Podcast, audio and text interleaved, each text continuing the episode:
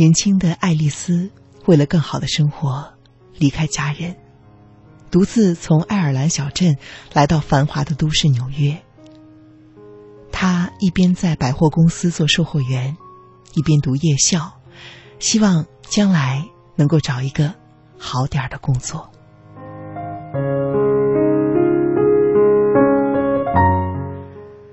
爱尔兰电影《布鲁克林》拍的是上个世纪五十年代的故事，可是年轻人离开家乡，独自到大城市谋发展的类似经历，在今天的北京、上海、广州、深圳，到处都能够见到。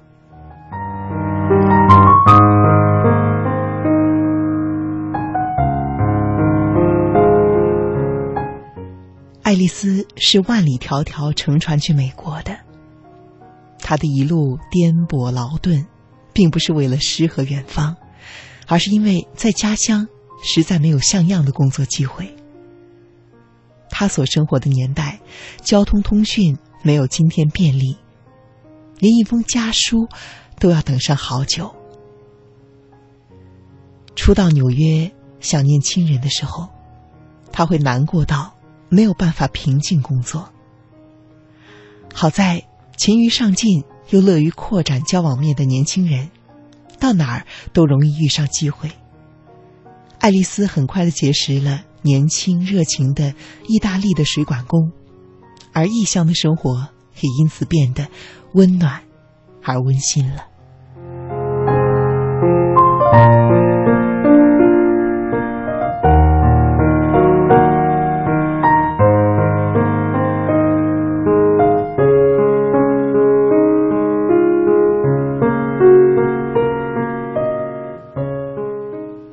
可是，对他们的考验，就在爱丽丝回乡探亲那年出现了。她唯一的姐姐忽然过世，震惊之余，她当即回家奔丧。此时，故乡只剩下她妈妈一个人。妈妈很想把爱丽丝留在身边，而在返乡期间，爱丽丝也遇上了对她一见钟情又条件优越的。新的追求者，留在故乡，还是再一次的奔向远方？这位年轻姑娘，看来遇上了一次重大的抉择。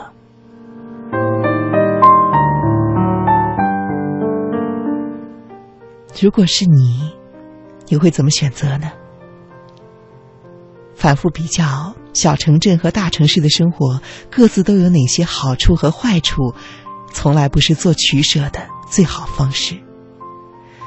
常规来说，家乡的小城会更宜居，而大城市呢，发展机会更多。两者没有绝对的高低好坏。如果你清楚自己想要什么，看重什么，就不会犹疑不定了。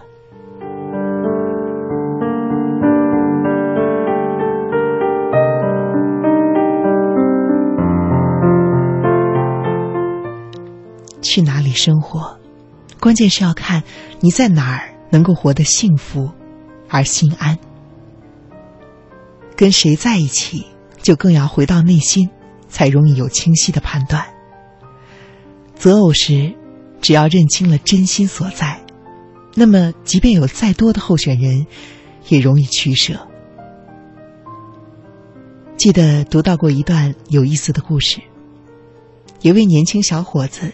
觉得他所结识的三位姑娘人都很好，不知道究竟该跟哪一位交往。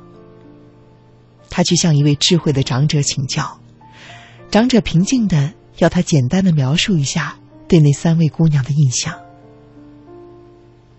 听完小伙子的描述，长者淡然的告诉他：“ 你心里喜欢的，是第三位。”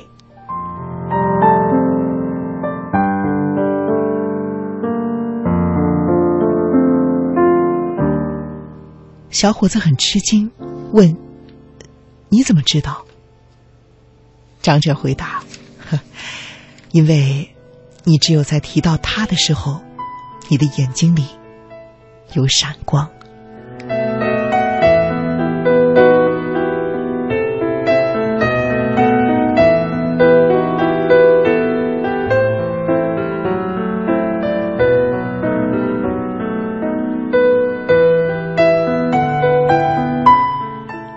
无论你喜欢的是人还是事物，只有一份真心，可以让你绽放光芒。有心的旁观者都能够看到，可是反倒是当事人，有的时候要费一段时日才能够认清。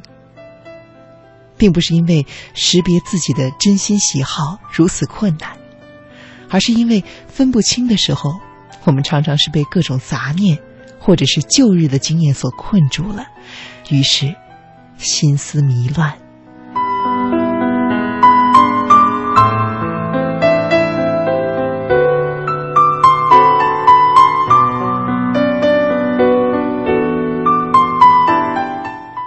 比如说。你可能会被灌输过，或者你从之前努力谋生的经历中学到：生活艰难，活下来是第一位的。良好的物质条件就是幸福，放下这么实实在在的幸福，去追求一些看不见摸不着、虚无缥缈的东西，会不会是脑子进水了呢？还有，感情上认真，你就输了。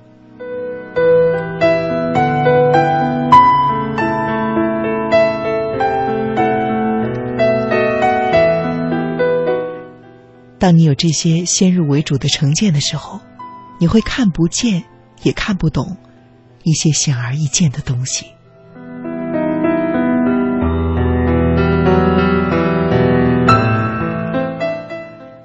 爱丽丝在回乡奔丧期间，也和新老朋友们玩得很开心。她大概也考虑过，既然这个地方这么舒适，那么有什么样的理由一定要背井离乡？外出奔波的，然而最终，他重新的踏上了漫漫长路，回到了纽约。他所爱的人，在那等着他。当然，家乡小镇一些居民所流露出的窥探他人生活，还有幸灾乐祸的习气，也明显的推了他一把，帮他下定了回纽约的决心。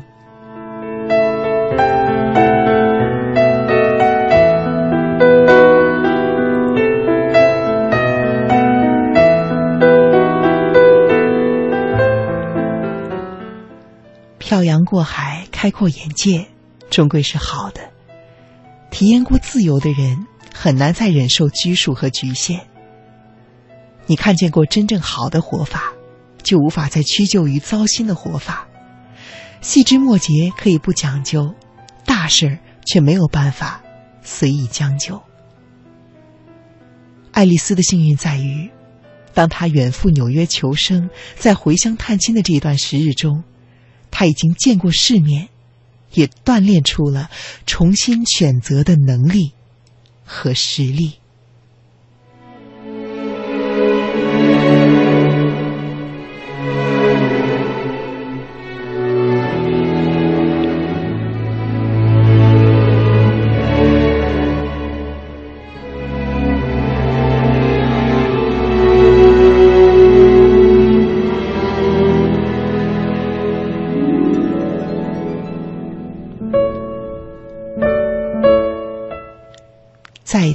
乘船远渡重洋的时候，爱丽丝和刚刚离开家乡的时候不一样了。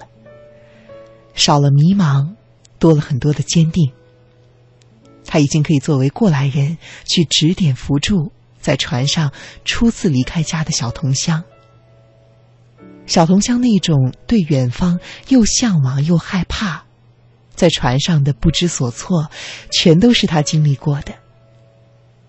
如果细看。可以说，早先爱丽丝不知道她能不能够过得更好，生活的更幸福，而现在，她知道，她有活得幸福的力量了。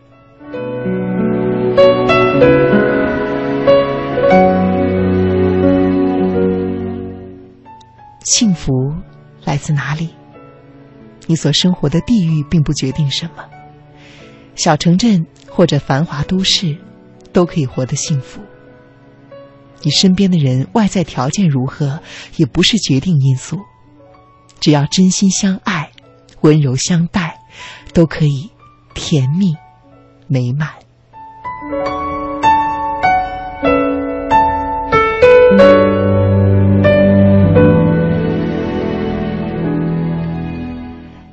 甚至你本身的外在条件如何也不重要。当眼前出现了多个机会，因为何去何从而烦恼煎熬的时候，那表示我们误以为是那些机遇和处境会决定我们的幸福和未来。